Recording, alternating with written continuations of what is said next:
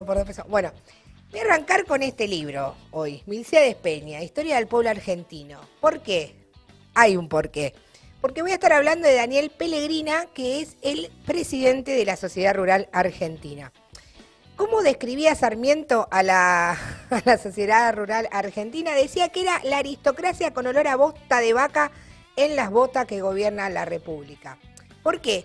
En este libro, Mercedes Peña lo agarra a Sarmiento la Sociedad Rural Argentina fue fundada en 1866 y agrupaba a grandes propietarios de tierras en la región pampeana dedicados a lo que es la agricultura y la ganadería en Argentina. Ha tenido un importante papel político a lo largo de la historia y con distintos gobiernos y sobre todo un papel económico.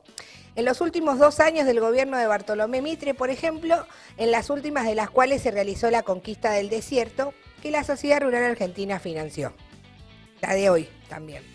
Daniel Pellegrina nació en Mendoza, el presidente de la Sociedad Rural Argentina, tiene 55 años, está casado con Catalina María Velasco Suárez y tiene seis hijos.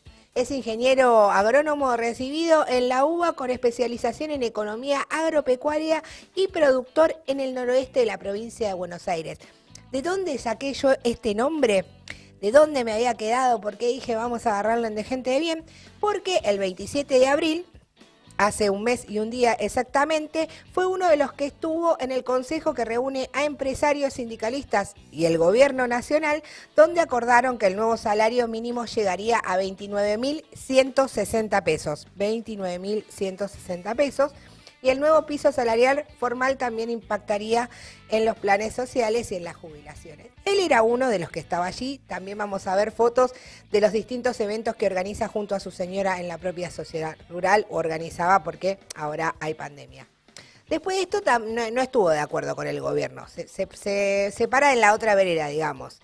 Eh, estuvo en contra de la suspensión de las exportaciones de carne por 30 días, la comisión de enlace de las entidades agropecuarias de la cual es parte Daniel, resolvió convocar a un cese de comercialización de todas las categorías de la hacienda vacuna, como decíamos hoy, el, local, el lockout eh, agrario que eh, termina en el día de hoy a las 12, advirtiendo que habría medidas más fuertes.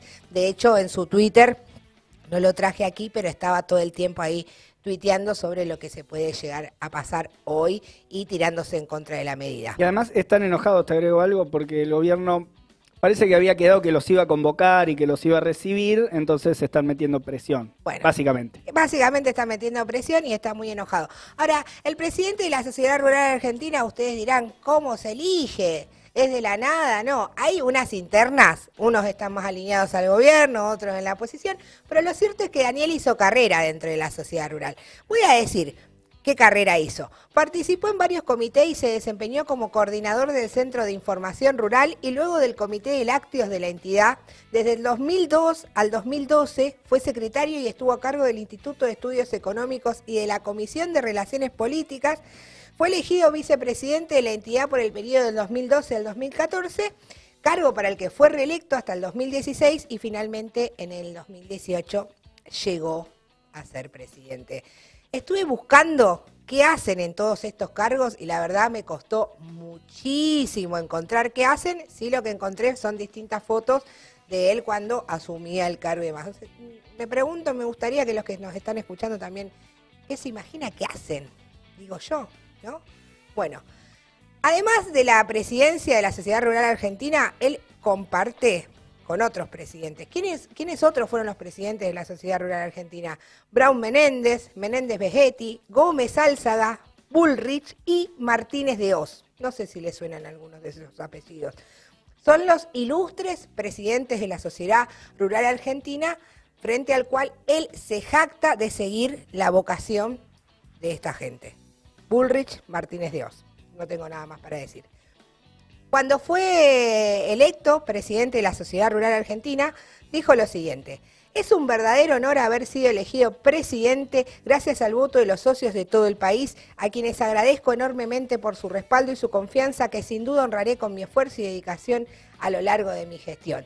Quiero felicitar también al compromiso federal por su buen desempeño y convocarlos a trabajar juntos a favor de la entidad. Mi intención y la de todo este equipo es que me acompañe en continuar representando y defendiendo los intereses de los asociados y de los productores en su conjunto. O sea, los bolsillos de ustedes, señores, sus bolsillos, mientras votan que un salario mínimo sea de 29 mil pesos. Unos garcas, como vengo diciendo en los segmentos anteriores.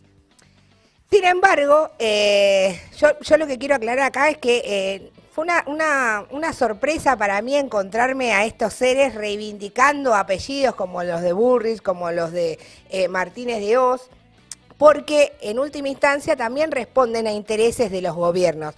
Por ejemplo, en una de las últimas entrevistas también que hizo este don, Daniel, dijo que a él le gustó mucho toda la gestión de Mauricio Macri porque a él le sacó las retenciones al maíz y era lo que nos gustaba, tomando decisiones fuertes. ¿Really, Queen? No. Me parece a mí que eh, la sociedad rural argentina, aunque ahora está enfrentado al gobierno, responde a una estructura empresarial muy poderosa donde hay un factor clave para entender también por qué el gobierno viene mostrándose enfrente de ellos.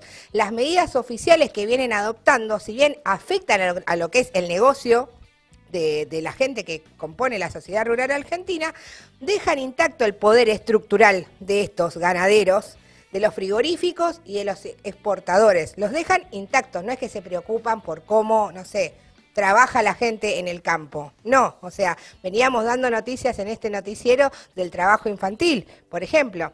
Mientras tanto, mientras ellos ganan y, y siguen defendiendo, posicionándose en contra, pero siguen en te dijo, me dijo, le dije. Mientras tanto, son miles los trabajadores del campo que viven en situaciones nefastas bajo los peligros de los agrotóxicos y la explotación.